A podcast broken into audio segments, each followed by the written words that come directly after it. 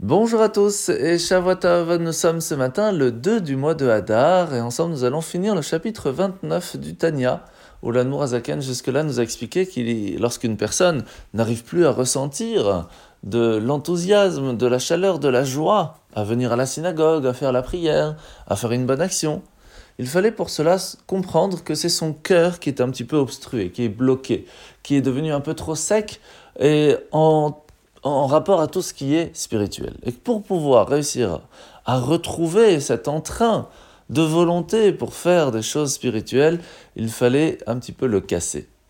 Et pour cela, réussir à comprendre, à ressentir que chaque action que l'on fait peut nous attirer ou vers le haut ou vers le bas. À la fin de ce chapitre, la Nourazaken va nous expliquer pourquoi il est tellement nécessaire de réussir à faire cela. Tout simplement parce que tout ce qui n'est pas divin, tout ce qui n'est pas pur, n'a pas d'existence en soi. Elle n'existe que parce qu'il y a un manque de lumière. L'obscurité ne peut exister que s'il y a un manque de lumière. C'est en fait nos actions qui vont être sans but, qui vont permettre à ce que l'obscurité puisse s'installer. D'où l'importance de donner plus de puissance, de joie et de chaleur dans nos actions lorsque nous faisons quelque chose pour Dieu. Mais si on n'y arrive plus, tellement l'obscurité est devenue palpable à l'intérieur de nous, il va falloir à ce moment-là la briser un petit peu, se rendre compte que c'est nos actions qui ont permis cela. À partir de là, on doit comprendre, puisque l'obscurité en soi ne prend son existence que parce que nous n'avons pas était correct, il est obligatoire de se rendre compte que chaque juif est un croyant, fils de croyant. Nous sommes un achno ma'aminim, bne ma'aminim. Et que même si nous avons des doutes, des incertitudes, et quelle que soit la personne, à partir du moment où il se rend compte de ça, où il va faire une petite bonne action, mettre les téphilines, étudier un petit peu de Torah, amener-le à la synagogue, faites le kiddush avec lui, automatiquement cette petite lumière va repousser beaucoup d'obscurité et donner la possibilité à cette joie de revenir.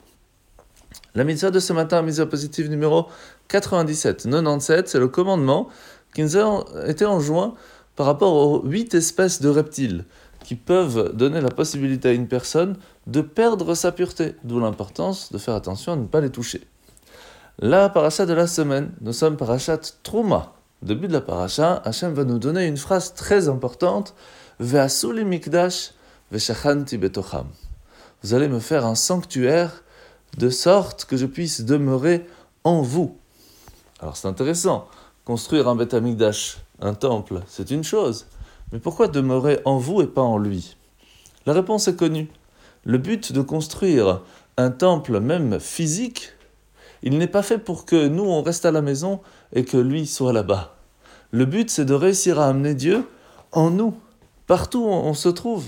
C'est pour cela qu'il y a trois sortes de sanctuaires. Il y a le tabernacle physique que l'on a construit dans le désert, qui va plus tard être le Beth Amikdash, le temple qui va être construit à Jérusalem. Il y a le temple personnel qui se trouve dans notre existence, là où on se trouve. Et puis il y a réussir à faire une résidence pour Dieu dans toute l'humanité tout entière. Et chaque fois, c'est une tâche qui est des fois plus facile, des fois plus difficile. Mais le but final est de pouvoir donner la possibilité à Dieu de se révéler dans le monde. Et on peut le faire de différentes façons. On peut le faire de façon physique, en construisant une yeshiva, en aidant euh, matériellement, financièrement, en étant présent à des minyanim. On peut le faire lorsque soi-même, chez soi à la maison, avec ses amis, nous discutons d'un petit mot de Torah, nous participons à un petit mot de Torah, etc. Et puis réussir à faire à ce que tout notre entourage et même l'humanité tout entière puisse avoir la possibilité de faire révéler la, la, révélation divine dans ce monde.